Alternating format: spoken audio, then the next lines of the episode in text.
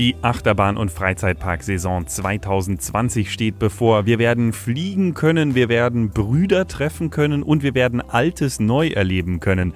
Was sich hinter all diesen Neuheiten verbirgt, das erfahrt ihr jetzt im großen Rundumblick für die Saison 2020 beim Podcoaster. Podcoaster Germany. Gespräche aus dem Attraktionsgeschäft. In Kooperation mit parkerlebnis.de ja, so nach und nach sind die Neuigkeiten für die kommende Saison reingedröppelt und es war eines sehr schnell klar, es wird unglaublich viel passieren 2020 und es wird viele Sachen geben, auf die Fans sehr stark warten. Es wird viele Neuerungen geben. Es lohnt sich also, sich intensiv damit auseinanderzusetzen, was uns in Freizeitparks und Achterbahn technisch erwarten wird. Wir können eigentlich damit gleich auch mit den großen Neuheiten in Deutschland beginnen. Das ist ja das, was vermutlich unsere Zuhörer erstmal am meisten interessiert. Und der größte Park in Deutschland ist natürlich der Europapark und natürlich hat auch der Europapark für das Jahr 2020 wieder zahlreiche Neuerungen angekündigt. Beginnen wir mal mit einer Sache, die vielleicht gar nicht so bekannt ist. Es gibt bei der Bluefire einige Neuerungen. Der aktuelle Sponsor Gazprom, der auch immer schon ein bisschen umstritten war, der fällt weg. Die komplette Gazprom-Halle ist vor kurzem entkernt worden. Was reinkommt, wissen wir noch nicht genau. Es gibt einen neuen Sponsor. Laut aktuellem Parkflyer soll das Nord Stream 2 sein. Da kann man jetzt ein bisschen lachen, weil der Anteilseigner von Nord Stream 2 ist wieder Gazprom. Also von daher ändert sich jetzt eigentlich nicht so viel. Aber was genau sich dann vielleicht auch in der Pre-Show von Blue Fire ändern wird, wird sich zeigen. Das ist eine Neuerung. Eine weitere kleine Neuerung gibt es bei den Paraden. Da gibt es jetzt die Ads Adventure Parade. Der Europapark feiert jetzt seinen 45. Geburtstag. Dafür gibt es neue Paradezüge, äh, einige neue Effekte, Seifenblasen und Konfettiregen hat der Europapark da angekündigt. Und es wird eine eigene Musik komponiert. Das zu den kleinere Neuerungen beim Europapark und die ganz große Neuerung 2020 ist natürlich was, Hans? Batavia neu. Warum Batavia neu? Vielleicht können wir noch mal ganz kurz erklären, was daran neu ist. Es gab ja den großen Brand, bei dem die Attraktion vollständig abgebrannt ist und nun hat man versucht möglichst schnell die Attraktion wieder neu auf die Beine zu stellen. Fans warten auch schon sehr gespannt darauf, wie viel von dem alten Ride tatsächlich erhalten werden kann. Da gibt es ja auch neuere Vorschriften, die beachtet werden müssen und wie stark sich jetzt die Szenerien ähneln werden. Und natürlich ist man auch ein bisschen gespannt, ob es die Brandszene weiterhin geben wird, nachdem er die Attraktion abgebrannt ist. Ja, da gibt es schon Aussagen von Michael Mack, der gesagt hat, das machen wir nicht mehr. Also der Brand wird äh, ziemlich sicher in der Form nicht mehr vorkommen. Eröffnen soll es im Sommer 2020. Das genaue Datum ist unbekannt. Der Europapark hat ja in den letzten Jahren nicht so gute Erfahrungen gemacht mit Eröffnungsdaten bekannt geben. Stichwort Eurosat, die relativ spät kam und dann auch noch nicht ganz fertig war. Wer dazu was will, kann sich gerne nochmal das Interview mit Projektleiter Patrick Marx aus dem Jahr 2018 anhören. Also auch hier ist das Datum nicht ganz bekannt. Es wurde aber erzählt oder gesagt, dass die Gastronomie, die es wieder in dem Ride geben soll, angeblich Ende Juni, Anfang Juli eröffnen soll. Und gleichzeitig wurde erwähnt, dass die Gastro auf alle Fälle nicht vor der Bahn eröffnen soll, also zumindest gemeinsam mit der Bahn. Tja, damit hätte man eigentlich theoretisch ein Datum oder einen Richtwert, aber so ganz 100% denke ich, sollte man da jetzt nicht drauf bauen. Sommer wird es, denke ich, auf alle Fälle werden. Es wird aktuell von hinten nach vorne gebaut. Das Restaurant und der Einstieg sollen angeblich schon komplett thematisiert sein. Einen ersten Wassertest gab es auch schon. Da hat Michael Mack auch ein Video gepostet auf Twitter und gezeigt, dass man schon Wasser in die Bahn gelassen hat. Es wird keine Shows mehr geben, die man sich tagsüber immer im Bamboye Baye, in dem Restaurant, äh, ansehen konnte, die in der Attraktion aufgeführt worden sind, weil dadurch das Restaurant sehr häufig besetzt war und dann kein Essen konsumiert wurde. Also die Tagsüber-Shows wird es vermutlich so nicht mehr geben. Dafür wird aber relativ viel Geld in Animatronics investiert. Es gab ja in dem Preview Center bereits eine Demonstration eines Animatronics, ob alle so gut werden, sei jetzt mal dahingestellt, aber es wurde schon ausgesagt, das werden recht hochwertige Animatronics ihren Weg finden in Piraten in Batavia. Also ich denke, da erwartet uns ein ganz toller neuer Dark Ride. Wovon wir vermutlich auch etwas hören werden, sind Veränderungen im Bereich Rulantica. Es gibt ja jetzt dann schon die ersten Pläne, die Besucherzahlen noch anzupassen, die Zahl zu reduzieren der Leute, die täglich rein dürfen. Und wir haben ja auch im Interview mit Michael Kreff von Büren, das ihr auch nochmal nachhören könnt, wo die Details genannt werden, gehört, dass schon über erste Expansionen zumindest nachgedacht wurde. Also vielleicht gibt es auch zum Wasserpark beim Europapark dann noch Neuigkeiten. Dann haben wir einen weiteren großen Park in Deutschland mit einer riesigen Neuerung, hoffentlich, das Phantasialand. Das ist für uns schon so eine Art alle Jahre wieder oder same procedure as every year, denn jedes Jahr nehmen wir uns wieder vor, oh, dieses Jahr Phantasialand, wenn Fly dann fertig ist und dann warten wir die Saison über und dann wird er doch nicht fertig. Wie sind die Chancen diese Saison? Ich denke, die Chancen in dieser Saison sind relativ hoch. Man könnte sagen, Achtung, Wortwitz, Fly, das heißt die Attraktion, ist in den letzten Zügen, weil es bereits Schienenschluss gab. Das Branchenmagazin Loopings hat berichtet, dass erste Testfahrten stattfinden. Also das ist eigentlich eine relativ deutliche Aussage, dass wir in dieser Saison ganz gute Chancen haben. Trotzdem, Phantasialand hat bisher kein Veröffentlichungsdatum angegeben. Das Ganze entsteht ja auf dem ehemaligen Gelände von Race for Atlantis in einem Themenbereich namens äh, Rookburg oder Rookburg und keiner weiß so genau, wie man es ausspricht. Sieht spektakulär aus, was man bisher in den Artworks gesehen hat. Es wird ein Flying Coaster von Vekoma. Es wird einen Seiteneinstieg geben, der vermutlich ein Patent von B&M ist, wie wir vor einiger Zeit herausgefunden haben. Und es wird vermutlich Dark Ride-Elemente geben, wie das bei Phantasialand ja so üblich ist. viel Thematisierung, viel Storytelling. Also vermutlich wird es auch hier irgendeine Geschichte geben, die wir erleben werden, die man auch durchfahren wird. Vermutlich auch in diesem komischen Seitenmodus, wo man eben nicht liegt, sondern eher so in der Seite sitzt. Und es wird wohl der erste Flying Coaster mit einem Katapultstart. Auf dem Papier liest es sich spektakulär. Man selbst weiß nicht viel davon, weil man nicht viel sehen kann und der Park äh, sich absolut bedeckt hält. Ähm, man hat aber von außen bereits gesehen, dass ein Großteil auch der Thematisierung bereits abgeschlossen ist. Es gibt da so eine rote Wand im Außenbereich. Die war jetzt noch relativ nackt. Da wurde jetzt im Januar begonnen, auch die zu thematisieren. Also überall äh, sind Sachen im Gange. Mich würde schon sehr wundern, wenn es das Phantasialand dieses Jahr quasi nicht schafft, die, die Attraktion, den neuen Themenbereich zu eröffnen. Auch schon bekannt ist, dass es das Hotel Charles Lindbergh geben wird und durch das fährt Fly durch anscheinend auch sehr nah an den Zimmern vorbei. Finde ich eine wahnsinnig coole Idee, freue ich mich auch sehr drauf, da dieses Hotel und Achterbahn zu verbinden. Ist ja auch eine Idee so ein bisschen vom Phantasialand. Die hatten ja bisher so äh, mehr so die, die Luxusvariante bei den Hotels, Vier-Sterne-Hotels. Das, das Hotel Charles Lindbergh wird eher so für die Fans sein. Vermutlich im Komfortstatus nicht ganz so hoch, aber dafür eben ganz nah am Thrill und ganz nah an der Attraktion dran. Ich finde das auch super spannend. Eine weitere Information übrigens, die dafür spricht, dass vermutlich der Themenbereich dieser Saison öffnet, ist eine Preiserhöhung. Das Phantasialand kostet dieses Jahr 52,50 Euro, also das Tagesticket. Mich würde schon sehr wundern, wenn es dann nicht für diesen Preis auch bald eine große neue Attraktion eben mit dem Namen Fly gibt.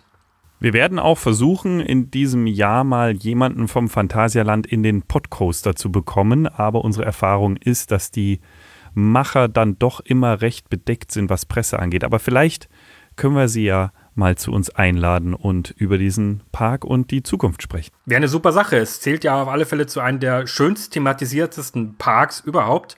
Ein ebenfalls sehr schön thematisierter Park, wenn auch sehr ungewöhnlich, liegt im Schwabenländle, nämlich äh, Tripsdrill. Auch Tripsdrill hat eine große Neuerung. Die bauen nämlich nicht eine Achterbahn, sondern gleich zwei. Und auch hier ist der Hersteller Vekoma. Wir können schon mal so ein bisschen vorteasern, dass wir demnächst auch einen Podcoaster mit und über Vekoma haben werden. Da wird man auch sehen, dass diese Achterbahnhersteller in nächster Zeit äh, versucht, wirklich da ganz an die Spitze zu kommen. Und man sieht es so ein bisschen. Es wird, also die machen echt nicht wenig und eben auch sehr viel in Deutschland. Jetzt eben gleich zwei Anlagen in Trips Drill, eine Doppelanlage. Einmal die Anlage Hals über Kopf. Das ist ein Suspended Thrill Coaster. Ist 800 Meter lang, wird vier Inversionen haben. Also eher was für die Thrill Seeker.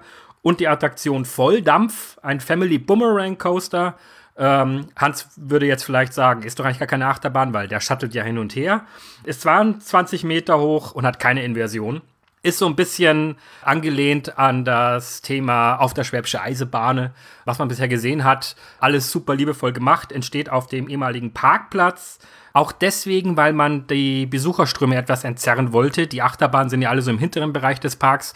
Und nachdem man jetzt wieder etwas im vorderen Bereich hat, hofft man, dass sich die Besucher ein bisschen gleichmäßiger verteilen. Das Ganze wird aufgebaut von RCS. die man unter anderem auch kennt durch äh, ihren ehemaligen Mitarbeiter Ronny. Nämlich mit welchem Satz, Hans? Kramplätze müssen verdichtet sein und das waren sie anscheinend auch, denn der Aufbau ist ziemlich, ziemlich zügig vorangegangen. Gab ja diverse Bilder, die durch die Community gegeistert sind. Das heißt, mit einem Eröffnungstermin im Frühjahr kann man schon mal halb kalkulieren. Wäre zumindest denkbar. Also sieht ganz so aus, als würde da auch zügig in der Saison was vorwärts gehen in Tripsdrill. Aussehen wird das Ganze, also der Suspended Thrill Coaster, in so einem goldgrünen Look und die Schwäbische Eisenbahn Volldampf wird im rot-weißen Stil gehalten sein. Und auch eine schöne Tatsache ist, dass die beiden sich ziemlich viel überschneiden. Also die stehen nicht nur nebeneinander, sondern die sind tatsächlich ineinander verschlungen, was natürlich auch nochmal ein schönes Thrill-Extra ist, wenn man auf einer der beiden Bahnen unterwegs ist. Die Frage, ist eine Boomerang-Achterbahn eine Achterbahn? Die wird dieses Jahr übrigens auch nochmal gestellt werden. Es ist einer der Grundkonflikte zwischen Basti und mir. Und wir haben einen Interviewpartner getroffen, der dazu eine sehr gute Antwort gegeben hat. Das wird es beim Podcoaster geben in diesem Jahr. Und dann schauen wir mal, ob das entsprechend geklärt werden kann. Vorab würde mich aber wahnsinnig interessieren, wie ist es denn bei den Hörern draußen? Ist eine Achterbahn, die keine geschlossene Strecke hat, wirklich eine Achterbahn oder einfach nur eine Attraktion? Bin gespannt auf eure Antworten.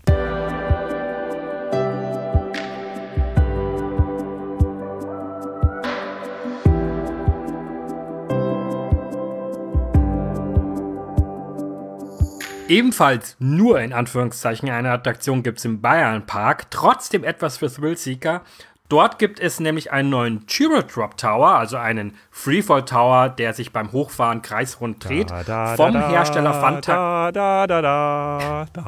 Da summt der Hans schon eine Melodie, denn Hans, wir kennen einen Chiro Drop Tower bereits. Äh, Im letzten Jahr machte der von sich reden, nämlich welcher Chiro Drop Tower? Das ist der Highlander im Hansapark, der weltweit höchste Giro Drop Tower mit 120 Metern Höhe insgesamt und man fällt aus 103 Metern. Und das Ganze ist zumindest laut den Leichts ein Family Thrill Ride. Warum sie zu dieser Einschätzung kommen, hört ihr im vorangegangenen Podcoaster mit den beiden Leichts. Ja, nicht ganz so hoch ist der im Bayernpark, aber er ist immerhin nur 10 Meter äh, geringer in der Fallhöhe. Der hat nämlich 93 Meter Fallhöhe. Ich persönlich weiß ja nicht genau, ob es da überhaupt noch einen Unterschied gibt. Ich fand das einfach ab einer bestimmten Höhe einfach immer nur verdammt hoch. Ist für so einen kleinen Park auf alle Fälle eine super Bereicherung. Ich bin da sehr gespannt, wie das Ganze nachher sich fahren wird und wie das aussehen wird, denn der Freefall Tower ist schon fertig. Die Testfahrten sind auch schon erledigt. Der hat so eine großflächige LED-Beleuchtung unten am Sitz. Das sieht auch wirklich sehr spektakulär aus. Also ich glaube, das ist eine ganz tolle Neuerung für den Park. Mal gucken, ob es eine Thematisierung gibt. Man hat so ein bisschen was gesehen, so mit chemischen Elementen, die irgendwie drumherum zu sehen sind. Also vielleicht gibt es da auch eine kleine Story drumherum. Bin sehr gespannt. Ob es eine Musik gibt, weiß ich auch noch nicht genau. Was man aber schon weiß, ist, es gibt keine Überrollbügel wie beim Highlander, sondern es gibt Beckenbügel. Man wird sich also noch ein bisschen freier fühlen beim Freifall dann ist anzunehmen, dass sich im Bayernpark die Sitze nicht neigen, was sie ja im Hansapark tun. Bis 13 Uhr einmal oben und dann zurück und nach 13 Uhr im Super-Tilt-Modus komplett während des Falls auch gekippt gelassen um 30 Grad. Wenn man Beckenbügel macht, dann kann man das wahrscheinlich nicht. Ist zumindest meine Vermutung. Gut, wir werden es sehen und werden es auf alle Fälle ausprobieren. Ich habe es ja Gott sei Dank nicht weit. Ist ja quasi fast mein Heimatpark. Ebenfalls einer meiner Heimatparks ist der Skyline Park. Also wir bleiben im Süden und auch bei dem geht es sehr hoch hinaus. Wie hoch denn genau, Hans? Äh, 142 Meter habe ich mir aufgeschrieben. Ist zumindest der Turm. Man kommt also nicht ganz auf 142 Meter hoch, aber das ist schon echt furchtbar hoch und es ist ein riesen Kettenkarussell. Also dieses Flugkarussell kennt man auch von Volksfesten, da werden die sehr gerne aufgebaut, aber auch diverse Parks haben die. Also ein Kettenkarussell in furchtbar, furchtbar hoch. Also über 130 Meter wird man da auf jeden Fall unterwegs sein. Ich nicht, ich habe da glaube ich zu viel Höhenangst, aber es ist sehr faszinierend und der Skyline Park spielt da auch eine seiner großen, großen Vorteile aus. Der hat nämlich eine Bauhöhenbeschränkung von 150 Metern. Da würden andere Parks sehr viel dafür geben, damit sie sowas hätten. Ja, und natürlich hoffen ganz viele Fans noch, dass das irgendwann auch mal vielleicht doch für einen Giga oder zumindest Hypercoaster ausgenutzt wird. Mal gucken. Wir bleiben in Süddeutschland. Da passiert irgendwie aktuell echt viel. Die ganzen kleinen Parks versuchen sich da so ein bisschen in die höheren Ligen zu katapultieren. Auch der bislang ja eher so ein bisschen übersehene Schwabenpark äh, baut fleißig aus. Jetzt erst vor kurzem mit der wilden Hilde, die er von RES Rides aus der Schweiz bekommen hat.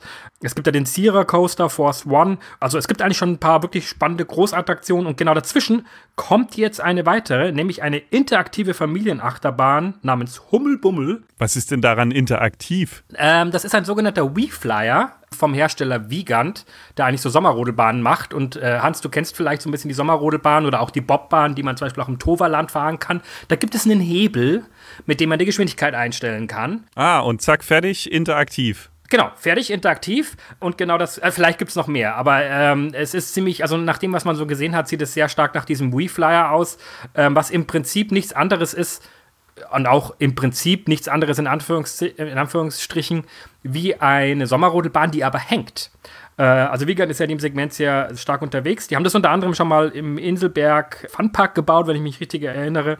Und äh, ja, also man sitzt also in einem Gefährt wie, wie eine wie ein Suspended oder wie ein Inverted Coaster, kann aber eben äh, die Geschwindigkeit beeinflussen. Uh. Ich schätze halt auch mal, dass es dann vermutlich ähnlich wie bei den Sommerrodelbahnen so eine Sicherheitsabbremsung gibt, wenn man zu nah auf den vorausfahrenden Besucher auffährt. Wird wohl über den Parkplatz und den vorderen Parkteil gebaut. Finde ich super spannend. Äh, gibt es in, in, in Süddeutschland bisher kaum. Werde ich, denke ich, auf alle Fälle mal ausprobieren. Außerdem ist angekündigt für die neue Saison ein Figurentheater mit Dschungelthematisierung. Also auch für die etwas Jüngeren, die sich da vielleicht noch nicht trauen, gibt es etwas Neues im Schwabenpark. Okay, dann fordere ich dich jetzt auch offiziell heraus zu einem Wettrennen, weil du mich im Toverland zweimal so unglaublich heftig geschlagen hast mit deiner Fahrzeit, an die ich nicht mal annähernd rangekommen bin. Versuche ich zumindest mal im Schwabenpark dann nächste Saison gegen dich zu gewinnen. Vielleicht muss ich einfach nur noch mal zunehmen, damit ich mehr Gewicht habe oder so. Ja, es, es ist, ich, ich, ich habe hier noch Lebkuchen stehen von Weihnachten. Ich äh, tue auch mein Bestes, um mit entsprechend Gewicht dann da durchzu, durchzupushen. Und natürlich werden wir, wenn wir da sind, auch gleich mal anfragen, ob wir mit den Geschäftsführern des Schwabenparks da vielleicht auch mal ein Gespräch führen können. Mal gucken, wäre auf alle Fälle sehr spannend, weil die Entwicklung ist wirklich super interessant von diesem Park. Dann gibt es Neuigkeiten in einem Park, von dem hatte ich noch nie gehört, bis du ihn für diesen Podcast jetzt rausgesucht hast. Ich habe ja hier auch nur die ungefähren Notizen von dir bekommen. Freizeitpark Klotten zwischen Koblenz und Trier. Der, der kann nicht besonders groß sein. Der ist nicht besonders groß, der ist äh, allerdings schon mal so ein bisschen auf den Achterbahnkarten aufgetaucht, ähm, als die ihre erste Achterbahn gebaut haben. Ich müsste jetzt lügen, wenn ich sagen würde, ich weiß genau, wann das war. Es ist auch schon ein bisschen her. Die kommen immer wieder mal mit schön gestalteten Attraktionen, aber klar, die Fläche ist relativ klein. Dieses Mal bauen sie einen Dark Ride, was ich mich immer freut, wenn kleine Parks in Dark Rides investieren, weil das passiert nicht häufig. Er heißt Kuniberts Abenteuer. Das erste Artwork sieht eigentlich auch schon recht, recht nett aus. Und das ist ein interaktiver Dark Ride mit so Shooter-Elementen, wobei sie das Shooter-Prinzip umdrehen. Die sagen, bei uns werden nicht irgendwelche Sachen abgeschossen und irgendwelche Sachen zerstört, sondern bei uns muss man mit den Pistolen Kerzen anzünden, also etwas okay. anmachen. Und wenn alle Leute dann in der jeweiligen Szene zusammenhelfen und alle schon auf die Kerzen zielen und alle Kerzen anmachen, dann passiert etwas in der Szene. Das Ganze wird wohl von Lagotronic entwickelt.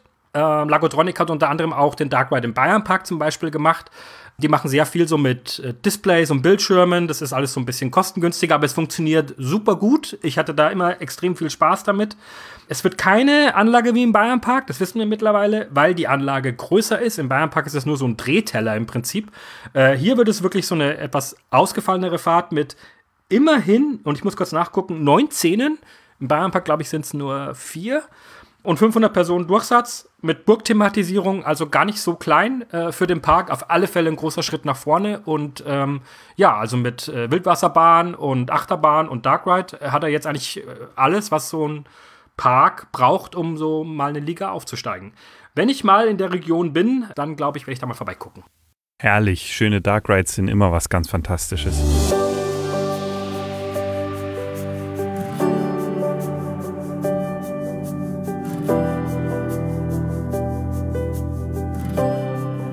Das waren jetzt, glaube ich, so die größeren Neuheiten in Deutschland. Wir haben aber noch Kleinigkeiten rausgesucht, auf die wir jetzt noch kurz eingehen wollen.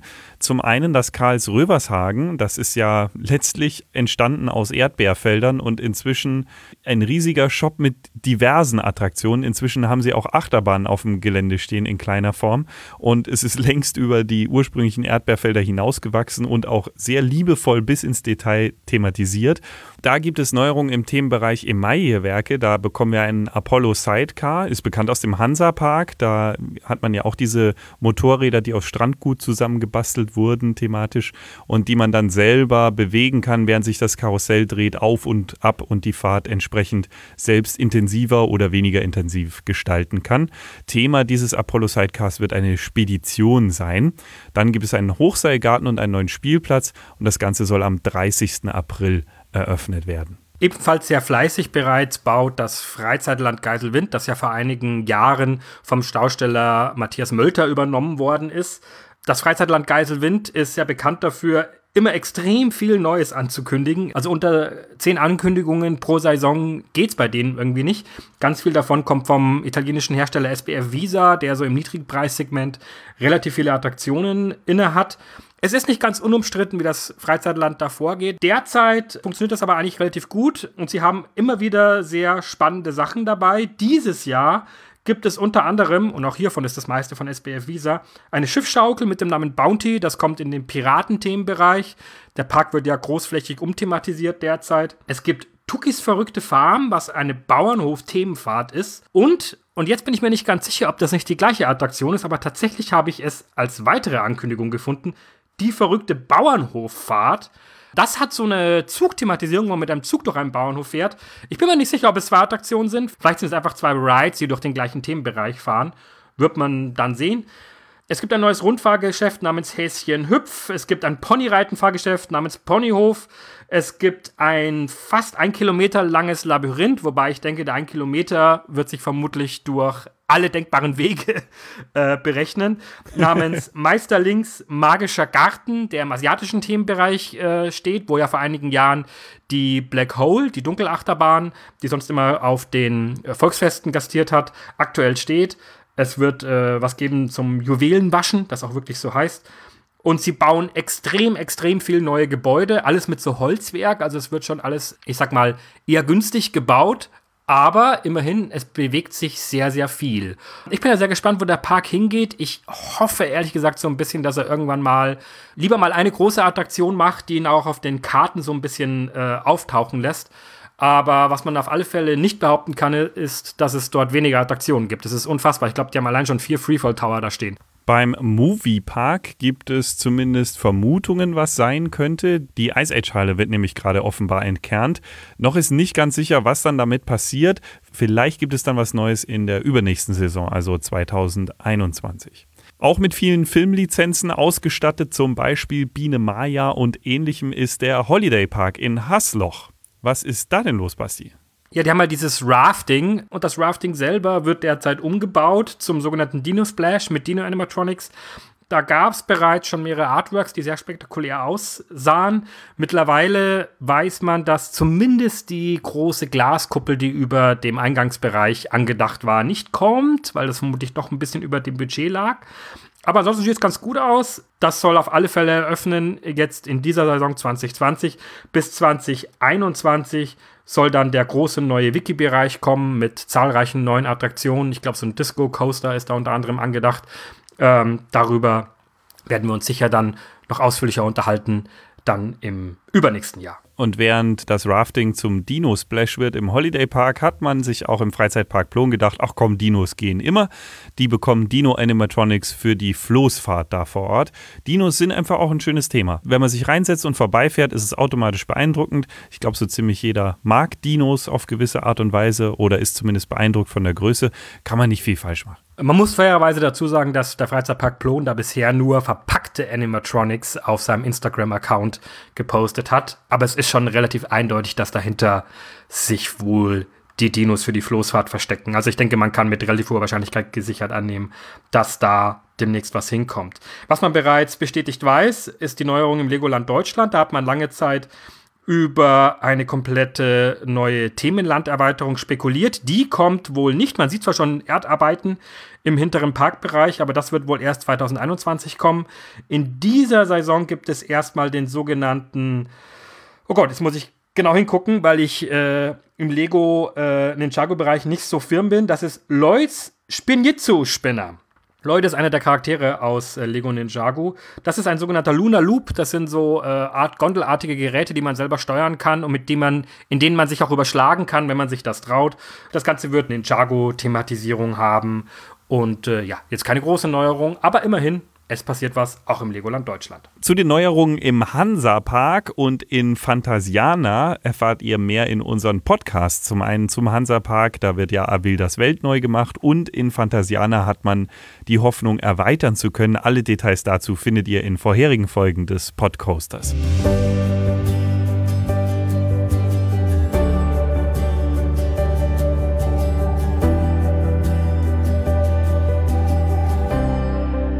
Dann wird es Zeit, über den Tellerrand zu gucken, über Deutschland hinaus. Wir schauen in den internationalen Bereich und gehen ins Nachbarland Niederlande.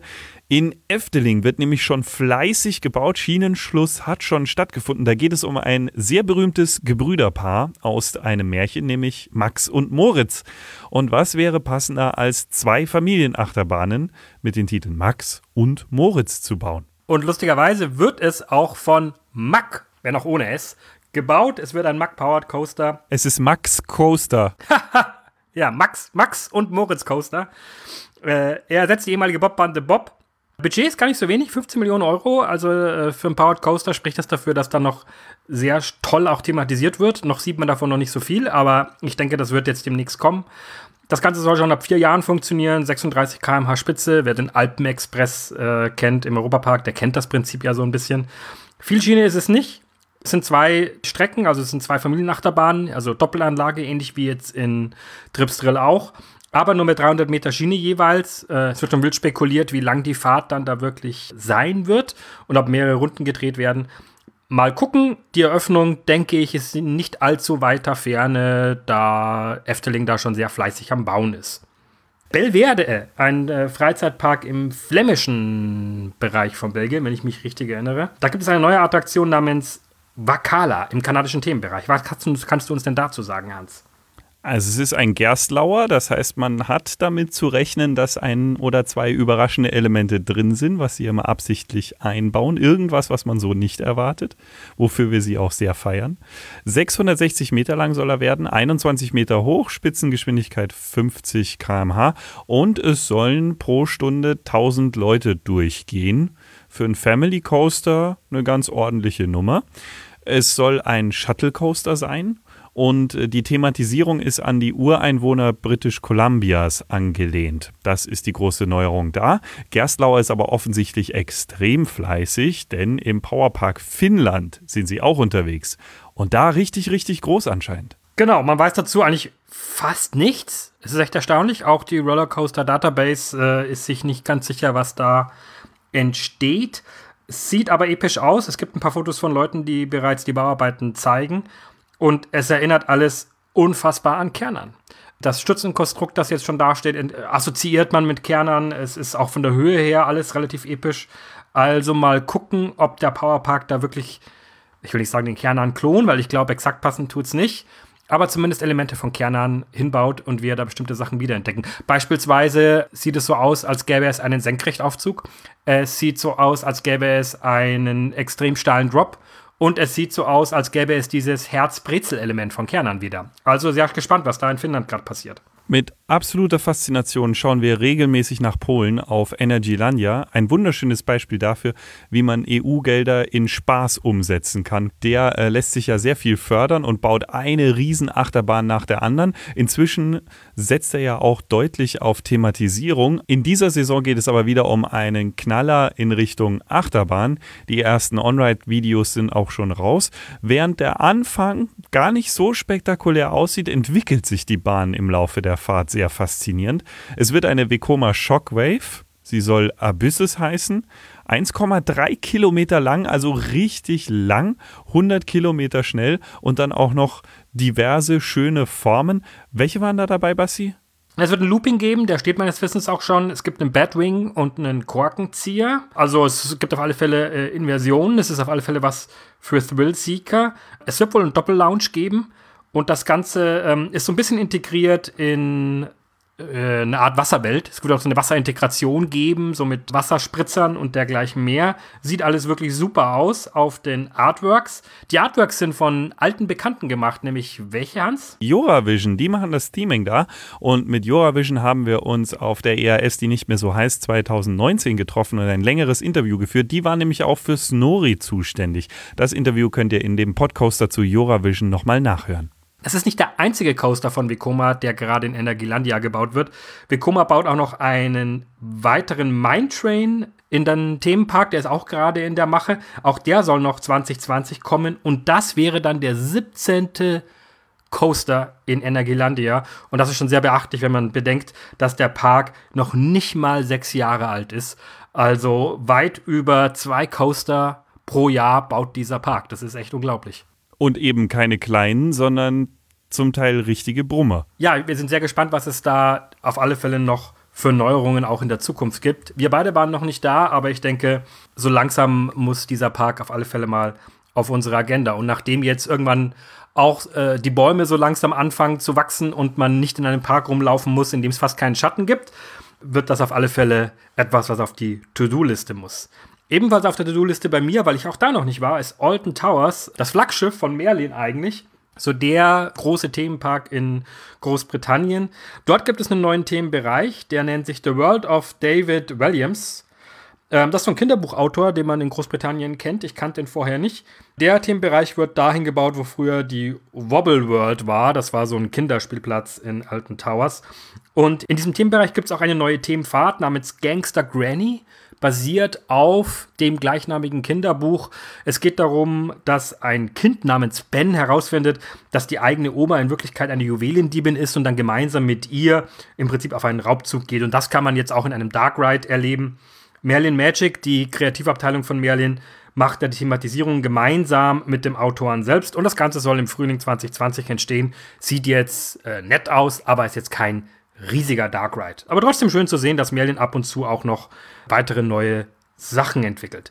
Ebenfalls schön zu sehen ist, dass Futuroskop, ein Park in Paris, der eigentlich bisher nur für ja, Filmattraktionen bekannt war, da drehte sich alles immer irgendwie um Show und Film, dass auch die jetzt einen großen Meilenstein machen, denn die haben jetzt in einem Bereich ihre allererste Attraktion, nämlich welche, Hans? Ja, der Arbeitstitel der Achterbahn ist Mission Kepler, angelehnt an Johannes Kepler, den Astronom, wird also in irgendeiner Form mit Weltall, wahrscheinlich auch seinen Theorien und seinem Leben zu tun haben. Es ist ein Intamin Coaster, er wird sich drehen können und er wird per Reibrad beschleunigt auf bis zu 50 km/h, also eher eine ruhigere Variante, aber gerade mit dem Dreh kann das auch schnell intensiver werden. Gefahren wird sowohl drinnen als auch draußen und die Gesamterlebnisdauer soll 2 Minuten 50 betragen, ist also schon eine Weile, die der Zug unterwegs ist. Wahrscheinlich steht er aber dann unterwegs auch. Wenn es wirklich 2 Minuten 50 Fahrzeit sind, ist das schon eine ganz schöne Hausnummer. Ebenfalls mit drin ein Freifallelement. Auch eine spannende Sache. Du hast, glaube ich, nachgeguckt, was sie am Budget haben. Es war eher mehr, oder, Basti? Genau, also ähm, die kombinierten Kosten aus der Achterbahn und der Thematisierung drumherum liegen angeblich bei 22 Millionen Euro, also gar nicht so billig. Es gibt so erste Artworks, wo man auch sieht, dass es in den Dark Ride-Elementen so ein bisschen mit Special Effects zugeht, so mit Feuereffekten und dergleichen mehr. Angeblich soll man so ein bisschen erleben, wie so eine potenzielle Reise zum Mars ablaufen kann. Die Rollercoaster Database nennt die Attraktion auch jetzt schon Objective Mars. Ich weiß noch nicht genau, ob das dann der finale Name jetzt am Ende sein wird. Das wird sich bald zeigen.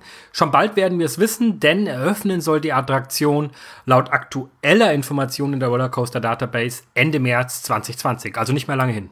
Wir können noch ganz kurz in Paris bleiben und ich sage das einfach nur neutral. Das Disneyland Paris hat angekündigt, dass es einen sehr hohen Paradewagen haben wird 2020 als Neuerung. Ja, aber die Frage ist, hat es Seifenblasen und Konfettikanoneneffekte?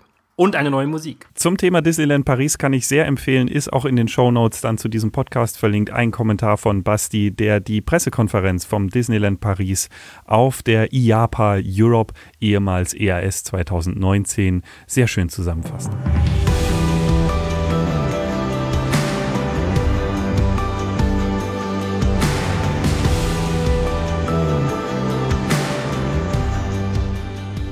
Ja, und von dem Themenpark Nummer 1 in Paris zum Themenpark Nummer 1 in Rom. Da gibt es nämlich auch einen, das sogenannte Rainbow Magic Land, das jetzt nicht mehr Rainbow heißt. Eine kleine Erneuerung gibt es davon auch zu erzählen, die aber für den Park selber eigentlich eine große Erneuerung ist. Bereits 2019 hat ja die sogenannte Pillarstone Italy Group, das ist ein Teil der KKR Investment Fonds, den Park zu 100% übernommen. KKR Investment Fonds kennt man vielleicht nicht, äh, sind aber Anteilseigner an relativ vielen Parks, unter anderem gehören denen zum Beispiel auch das Portaventura. Die haben dann mit äh, Guido Zucchi, glaube ich, so richtig bin aus, oder vielleicht auch Tsuchi, einen neuen CEO in den Park gesetzt. Der war vorher bei Parks Reunidos, äh, CEO unter anderem für Reunidos bei den Dubai Parks and Resorts in Dubai damals. Der ist seit letztem Jahr CEO bei Rainbow Magic Land und hat einen sehr großen Umbau im Prinzip in Gang gesetzt. Unter anderem hat man letztes Jahr eine Wildwasserbahn veröffentlicht und insgesamt so an die 40 Millionen Euro Investkapital in die Hand genommen, um den Park neu zu gestalten. Und jetzt wissen wir auch so ein bisschen, warum das so ist und wohin die Reise geht, denn der Vertrag mit Rainbow läuft aus. Rainbow ist ein ganz bekanntes Animationstrickstudio, die ganz viele Animationsserien machen und dementsprechend ist der Park auch sehr stark durchzogen mit ganz, ganz vielen verschiedenen Marken. Äh, viele Dark Rides, die auf diese Marken aufbauen. Und jetzt hat man als Park das übliche Problem, was man immer wieder hat, wenn man die zentrale Marke verliert, wie das bei Portaventura war, als sie Universal verloren haben, oder wie das beim Moviepark war, als sie Warner Brothers verloren haben. Jetzt müssen diese ganzen Marken raus. Man sieht das unter anderem schon daran, dass der Park eben jetzt nur noch Magicland heißt und nicht mehr Rainbow und auch den legendären Regenbogen, den in Italien jeder kennt, nicht mehr hat. Also mal gucken, wie es im Jahr 2020 aussieht. Äh, da werden wohl die ersten Umbauarbeiten beginnen. Ich hoffe so ein bisschen, dass sie das feinfühlig machen, denn der Park ist gestalterisch wirklich schön. Und äh, es wäre echt sehr schade, wenn, wenn da so der Flair dann verloren geht. Wird auf alle Fälle eine spannende Sache hier. Ansonsten ist jetzt noch keine wirklich großen neue Attraktion im Rainbow Magic Land bekannt. Bevor wir unseren Kontinent verlassen, nochmal kurz in eine weitere europäische Hauptstadt, nämlich London. Der, Achtung, Wortspiel, Geheimtipp Secret Cinema wird größer und hat eine Kooperation mit Disney. Was ist Secret Cinema? Das sind Leute, die sich Filme und Serien als Basis nehmen und dann ein riesiges Live-Game daraus machen, in dem jeder Teilnehmer eine Rolle bekommt, Aufgaben erfüllt, auf Dutzende Schauspieler trifft und versucht in einer großen Halle seinen eigenen Storystrang nachzuverfolgen, aber in gewisser Weise auch Einfluss auf diesen Storystrang hat. Also ein riesiges Live-Game, das äußerst erfolgreich in London schon seit Jahren läuft. Jetzt mit prominenter Unterstützung von Disney Studio Lab und die sehr gute Nachricht für Leute, die nicht unbedingt nach London wollen, es sind auch weitere Standorte im Gespräch. Noch in diesem Jahr soll es einen ersten Titel am Headquarter in London geben mit der Kooperation mit Disney. Das ist eine Sache, auf die man sich sehr freuen kann. Ich habe immer sehr neidisch geguckt, wenn andere dabei waren. Ich habe es bislang nicht geschafft. Aber du warst zum Beispiel schon dabei, Basti, richtig? Genau, also ich war unter anderem äh, letztes, nee, vorletztes Jahr war das, glaube ich, schon, bei Casino Real dem James Bond Secret Cinema. Man muss dazu sagen, das ist immer nur eine gewisse Zeit. Äh, man könnte sagen, es ist ein Themenpark auf Zeit. Wobei Themenpark wirklich nicht ganz gelogen ist, denn die Thematisierungen fand ich unfassbar gut. Ich war extrem beeindruckt, was die da teilweise nur für ein paar Monate aufbauen. Das ist eine Qualität, die braucht sich nicht hinter den besten Themenparks der Welt zu verstecken. Wirklich extrem, was diese Jungs und Mädchen von Secret Cinema da alles auf die Beine stellen und äh, ja nur gerechtfertigt, dass Disney gesagt hat, ihr seid unsere Leute, das was ihr macht, äh, das ist absolut Disney würdig und wir machen jetzt hier einen Vertrag über mehrere Titel. Ich bin sehr gespannt, welche Titel es dann sind. Ganz viele Leute fordern seit Jahren einen Indiana Jones Secret Cinema. Mal gucken, ob da was kommt. Ich vermute, wenn der fünfte Film dann irgendwann in Produktion ist, dann wird das vermutlich gemeinsam mit Secret Cinema auch irgendwas in diese Richtung geben. Derzeit läuft, glaube ich, gerade Stranger Things aus. Das ist aktuell noch aktiv. Ich stelle einen Antrag auf äh, Gravity Falls Secret Cinema. Also wenn Gravity Falls kommt, dann bin ich der allererste, der äh, diesen Raum betritt. Dann flippe ich aus. Das wäre natürlich das absolut geilste der Welt. Ich bin auch ein Riesenfan von Gravity Falls. Aber man kann, also es gibt ganz viele Sachen. Ich meine, es könnte auch Akte X sein beispielsweise, weil Disney jetzt auch Fox gehört. Es, es könnte Simpsons sein. Es könnte jeder Marvel-Film sein. Und natürlich alles von Lucasfilm. Äh, also, also es ist, äh, das wird super spannend. Und wenn die dann auch noch so ein bisschen aus London rauskommen und die Sachen in anderen äh, Städten aufbauen, im Prinzip brauchen die halt eine Halle und die muss groß sein. Die Halle in London ist echt riesig, die sie da verwendet haben. Wenn sie das schaffen, das Ganze in anderen äh, Städten auch zu etablieren, das wäre super. Im Gespräch aktuell ist New York und Los Angeles. Äh, mal schauen. In Shanghai betreiben sie bereits so eine Art Spin-off. Also mal gucken. Sehr, sehr spannend. Kommt eigentlich aus der Theaterbranche, aber ist dem Themenpark unglaublich nah und ich kann nur jedem empfehlen, das mal, mal auszuprobieren. Größtes Problem ist, dass die Dinger mittlerweile restlos überfüllt sind und es einfach sehr, sehr schwierig wird, sich da quasi noch immersiv damit zu beschäftigen, wenn man mit 5000 Leute gemeinsam in so einer Halle ist. Wobei Halle übertrieben ist, es ist einfach ein Indoor-Themenpark, ehrlich gesagt. Also mal gucken. Dieses Jahr im Sommer ist es Dirty Dancing. Das ist allerdings tatsächlich nicht in der Halle, das wird eine Outdoor-Location sein. Mal gucken, wie das ist. Interessiert mich jetzt persönlich nicht so. Wenn dieses Jahr noch ein Disney Co-op kommt mit Secret Cinema, bin ich sehr gespannt. Wenn man ein Ticket will, kann ich nur sagen, muss man ganz früh dran sein. Die gehen nämlich weg wie warme Semmeln. Und ist nicht ganz billig. Kostet dann schon so um die 60 Pfund und dauert halt dann vielleicht so zwischen zwei und vier Stunden insgesamt. Also es ist teuer für eine überschaubare Zeit, aber es ist ein ganz, ganz tolles Erlebnis. Und wir verkneifen uns an dieser Stelle jeglichen Brexit-Kommentar.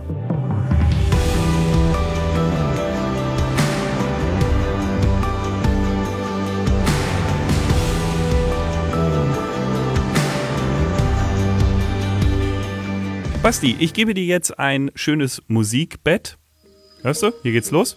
Dann kannst du jetzt nämlich am Stück einmal durch schnell alle Neuerungen in den SeaWorlds zusammenfassen. Auf geht's. Genau, also SeaWorld, unglaublich, die haben eingekauft wie nochmal was. Ähm, ich fange mal an mit SeaWorld Australien. Die haben 30 Millionen Euro investiert in einen neuen Themenbereich, den New Atlantis. Der ist bereits im Aufbau. Und dort gibt es eine neue Halsachterbahn namens Levithian.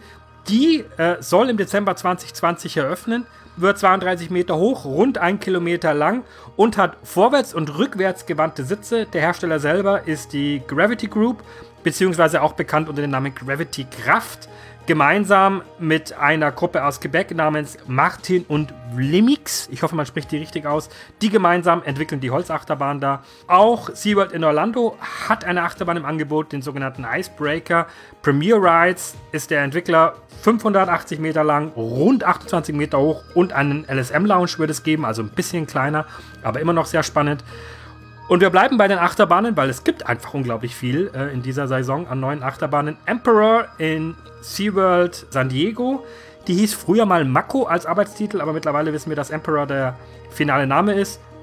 Ist ein BM Dive Coaster, das Erfolgsmodell von BM. Es ist unglaublich, wie viel die davon verkaufen. 740 Meter lang, 47 Meter hoch, 97 km/h schnell.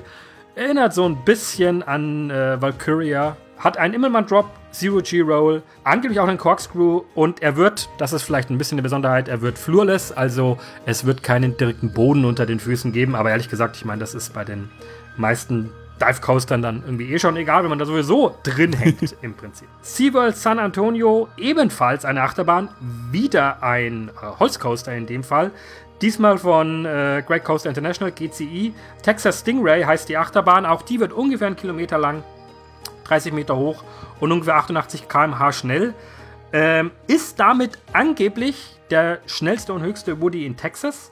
Wird ein Hybrid, aber, und das ist vielleicht ganz spannend, nicht von äh, Rocky Mountain Constructions, die sonst immer die Hybriden bauen.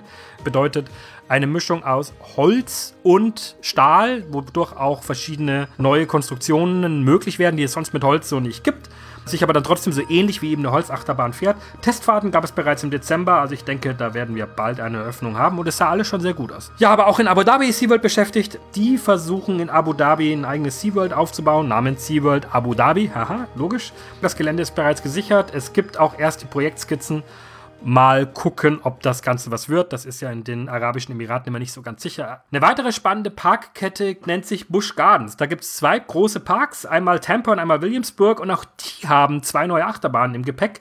Kannst du dazu ein bisschen was sagen, Hans? Da haben wir auch wieder einen Hybrid, diesmal von Rocky Mountain Constructions.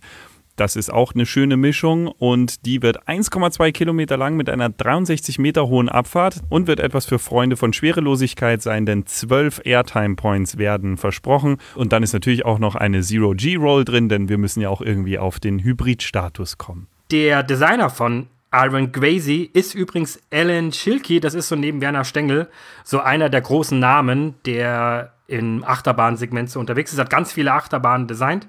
Also es gibt da wirklich ganz viele tolle Achterbahnen von ihm. Der ist der Designer, das hat natürlich bei Fans auch für Freude gesorgt. Und was man auch noch sagen kann, es wird der sogenannte iBox-Track eingesetzt. Das ist so ein spezielles patentiertes Schienensystem, das Rocky Mountain Constructions entwickelt hat, um eben besonders experimentelle und besonders aufwendige Figuren auch mit einem Hybriden fahren zu können. Also es wird eine sehr smooth Fahrt werden, aber auch eben eine spektakuläre Fahrt, wie eben schon gesagt, zum Beispiel mit einer Zero-G-Roll. Schauen wir nach Busch Gardens Williamsburg und das ist hauptsächlich wahnsinnig kompliziert, deswegen hat sich Basti da näher eingelesen. Keiner weiß so genau, was Busch Gardens Williamsburg sich da gerade vorstellt. Das Projekt Madrid war schon relativ lange angekündigt und man dachte jahrelang, das wird so ein Gigacoaster. Und unter dem Namen Pantheon ist es dann im Prinzip veröffentlicht worden. Und 2020 kommt der auch raus. Das ist so ein Intamin Blitz Coaster und hat dann die Daten veröffentlicht und hat, man hat gesehen, er wird ein Kilometer lang, er wird 54 Meter hoch, 117 km/h schnell und er hat einen Multi-Lounge. Aber mit 54 Meter ist es ja kein Gigacoaster und man war so ein bisschen enttäuscht. Was soll das Ganze eigentlich? Und gleichzeitig hat man aber jetzt scheinbar für ein Jahr später eine weitere Achterbahn, die sich auch auf diesem Gelände befindet, angekündigt, der 300 Fuß, also so um die 100 Meter fast dann so schon, hoch sein soll, der aber ein Shuttle Lounge Coaster wird. Und jetzt kommt die Vermutung, scheinbar hat man das Project Madrid geteilt in zwei einzelne Achterbahnen. Eben in diese Pantheon Achterbahn, die irgendwie ganz cool ist und halt ein Multi-Lounge LSM Coaster ist, und eben in diesem Shuttle Lounge Coaster, bei dem man im Prinzip eigentlich nur nach hinten befördert wird und dann angeschoben wird, so ein bisschen wie der Star Trek Coaster im Moviepark beispielsweise, also mit so einer Art Boomerang-Konzept. Ganz zum Schluss wird man in so eine Spirale nach oben befördert, die ist wirklich sau hoch, also man schafft die Giga-Coaster-Dimension. Man sieht auch schon, dass es in den ersten Bebauungsplänen wirklich so angedacht ist. Und man sieht auch, dass die Spirale wirklich kommen wird. Es wird wohl auch einen Doppel-Lounge geben, damit die Geschwindigkeit funktioniert. Also erstmal wird man nach hinten geschossen, dann wird man wieder zurückgeschossen, über den LSM wieder drüber in die Strecke. In der Strecke kommt dann nochmal eine Beschleunigung, damit man da am Schluss nach oben kommt und fährt das Ganze dann wieder rückwärts. Das Ganze kommt auch von den Tamen, ist noch nicht wirklich bestätigt, aber die Baupläne zeigen, dass das wohl passiert. Die Fans sind bisher nicht so wirklich begeistert, weil die dann sagen, ihr habt das mit Project Madrid wirklich heiß gemacht und jetzt haben wir zwei separate Erlebnisse, aber irgendwie ist es halt einfach nicht so spektakulär, wie es hätte sein können. Und Hans würde vermutlich sagen, Shuttle Coaster ist doch eh keine Achterbahn. Viele Leute haben auch gesagt, es wäre deutlich besser noch gewesen, sie würden irgend sowas hinbauen wie meinetwegen einen Top Thrill Dragster und eben nicht shutteln, dann wäre es zumindest so von der Anmutung her nicht ganz so billig. Also ist ein bisschen weird. Ich bin sehr gespannt, was da passiert. Vielleicht täuschen sich auch alle und es wird ganz spektakulär. Was feststeht, für 2020 kommt erstmal diese kleine Variante namens Pantheon. Jetzt haben wir noch eine berühmte Marke Six Flags, die ja schon sehr lange unterwegs sind. Da haben wir drei kurze Neuerungen und los, Basti. Ja, einmal aus dem Six Flags Flag Great Adventure. Da gibt es eine neue Achterbahn von RMC, heißt Jersey Devil Coaster, ist aber kein Hybrid-Coaster. Die benutzen hier den sogenannten Raptor Track. Das ist keine normale Achterbahnschiene, sondern wirklich nur so ein großer viereckiger Strang. Also nicht zwei Schienen, sondern nur eine Schiene, an dem die Achterbahn fährt. 915 Meter lang, 40 Meter hoch, bekommt einen Dive Loop, eine Zero-G-Roll. Die ersten Stützen kamen bereits im Januar. Das wird, glaube ich, relativ spannend. Ich fände es super, wenn so ein Raptor-Track Achterbahn auch mal zu uns kommen würde. Mal schauen. Ja, auf den warte ich auch schon. Dann gibt es in Six Flags Over Texas eine neue Achterbahn auf der Aquaman IP, Aquaman Power Wave. Das ist ein MacRides Power Splash.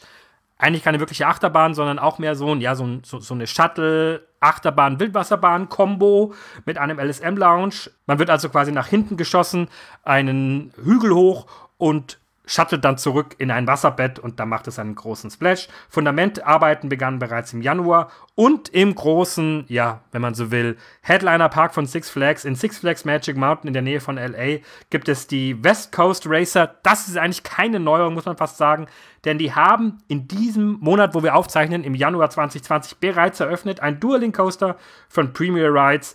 Wer darüber mehr wissen will, kann mit Sicherheit auf den einschlägigen Videoplattformen schon ganz viele On-Rides sehen und sich die Achterbahn näher angucken. Wer zu seinem Adrenalin-Kick noch einen Zuckerschock haben möchte, ist in Chocolate Town im Hershey Park, Pennsylvania gut aufgehoben. Da entsteht Candymonium, ein Hypercoaster von B&M, satte 1,4 Kilometer lang, 64 Meter hoch und 122 km/h schnell, dürfte also so in Richtung Silverstar gehen. Dann haben wir noch was Neues in Kings Island, Ohio, nämlich ein Hypercoaster. Genau, der zweite Hypercoaster von B&M. Bei den Daten übertrumpft er sogar noch ein bisschen den B&M Hypercoaster im Hershey Park. Er ist 1,6 Kilometer lang, 87,5 Meter hoch, also wirklich hoch, 147 km/h schnell. Er hat keine Inversion. Also mehr als Silverstar. So ist es. Er hat aber ein klassisches Out-and-Back-Layout, also ganz viele so äh, verschiedene Airtime-Hügel, über die man drüber fährt. Das ist also schon so ein bisschen wie das, was man von der Silverstar im Europapark auch kennt. Eine weitere Neuerung gibt es aus den Walt Disney Hollywood Studios. Äh, wir haben jetzt sehr viel über Achterbahnen gesprochen. Klar, logisch, weil ganz viele Leute sehr Achterbahn-affin sind und sehr heiß sind auf die aktuellen Achterbahnen. Aber wir wollen auch nicht ganz die Themenfahrten vergessen. Walt Disney hat eine neue im Gepäck, die ist schon länger angekündigt. Mickey and Minnie Runaway Railway. Man fährt mit einem Zug durch einen ganz klassischen Dark Ride im Prinzip. Es gibt rund zehn unterschiedliche Szenen, wenn man jetzt die Load- und Unload-Sequenzen nicht mitzählt, was Disney meistens tut. Das hat so einen ganz klassischen Animationsstil. Es hat viele Anspielungen auf die alten Mickey Mouse Comics, zum Beispiel auch auf Steamboat Willie. Die Lokomotive hat zum Beispiel genau die gleichen Pfiffe wie das Steamboat. Wer es will, kann auch erste Sneak Peeks angucken in einem Video, das der Disney Channel auf YouTube veröffentlicht hat vor einigen Wochen. In Japan finden ja dieses Jahr die Olympischen Spiele statt und die Bekanntheit scheint auch Universal Studios vor Ort ausnutzen zu wollen. Es gibt nämlich einen neuen Themenbereich mit einem Charakter, der sehr, sehr vertraut ist. Der Themenbereich wird Super Nintendo World sein und so aussehen wie die Super Mario Welt. Wenn man sich darin aufhält, dann bekommt man noch ein Band um den Arm und damit kann man Münzen sammeln. Natürlich, denn was macht Mario den ganzen Tag, wenn er nicht Schildkröten auf die Rübe springt? Er sammelt die Münzen ein und man kann damit auch mit der Welt interagieren. Also es ist mehr als das normale Aufhalten in einem Themenbereich. Man hat da tatsächlich auch noch was zu tun. Man kann sich das so ein bisschen vorstellen, vermutlich wie die Harry Potter Welt in den Universal Parks. Da kann man so einen Zauberstab auch kriegen und damit dann irgendwelche Türen öffnen, die man halt sonst nicht öffnen kann. Und die Vermutung ist, dass Universal hier in Japan was ganz ähnliches versucht. Also auch so ein bisschen Immersion zu machen mit Interaktion ähm, ich denke, das wird recht spannend. Die Fans spekulieren auch schon fleißig, was es an Attraktionen geben könnte. Und was passt besser zur Super Mario Welt als ein Ride zu Super Mario Kart? Den Ride wird es auf jeden Fall geben. Fans spekulieren schon fleißig, dass der auf Augmented Reality setzen wird, also auf AR-Brillen, dass man dann noch zusätzliche Inhalte sieht, wie zum Beispiel die Bananenschale, die geschmissen wird oder der Panzer, der unterwegs ist. Das ist allerdings noch nicht bestätigt. Definitiv fest steht aber, wann das Ganze aufmacht, nämlich wie zu erwarten pünktlich zu den Olympischen Spielen. Das hoffen zumindest die Verantwortlichen, dass sie es rechtzeitig hinbekommen. Ja, wo wir schon in Asien sind, könnte man natürlich jetzt unglaublich viele Neuerungen vortragen, die es in Asien gibt. Äh, das ist ja der große neue Markt, der sich auftut für die komplette Branche. Das ist eigentlich zu groß für den Podcast. Vermutlich müsste man einen komplett eigenen Neuheiten-Podcast machen, nur zum Thema, was gibt es Neues in Asien. Ganz viele Ankündigungen sind da gemacht worden, auch ganz viele neue Parks, die in China aus dem Boden sprießen. Es ist ja unglaublich, wie schnell die Leute da bauen können. Allein die Wonder Group, einer der größten Freizeitparkbetreiber in China, veröffentlicht unglaublich viele Sachen allein in 2020.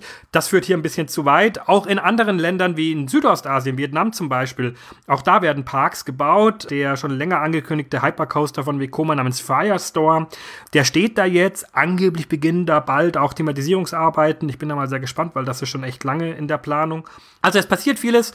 Das kann man hier nur mal so stellvertretend einfach stehen lassen für all das, was was da in Asien so gerade passiert. Also von daher China oder generell Asien bleibt spannend, aber möglicherweise mal ein Thema für einen ganz eigenen Podcast. Wenn euch das interessiert und ihr generell ein bisschen mehr wissen wollt zum Thema Attraktionsgewerbe in Asien und Emerging Markets, wie man das so schön nennt, dann lasst uns das gerne wissen. Dann gucken wir mal, vielleicht findet man da auch einen passenden Gesprächspartner dafür.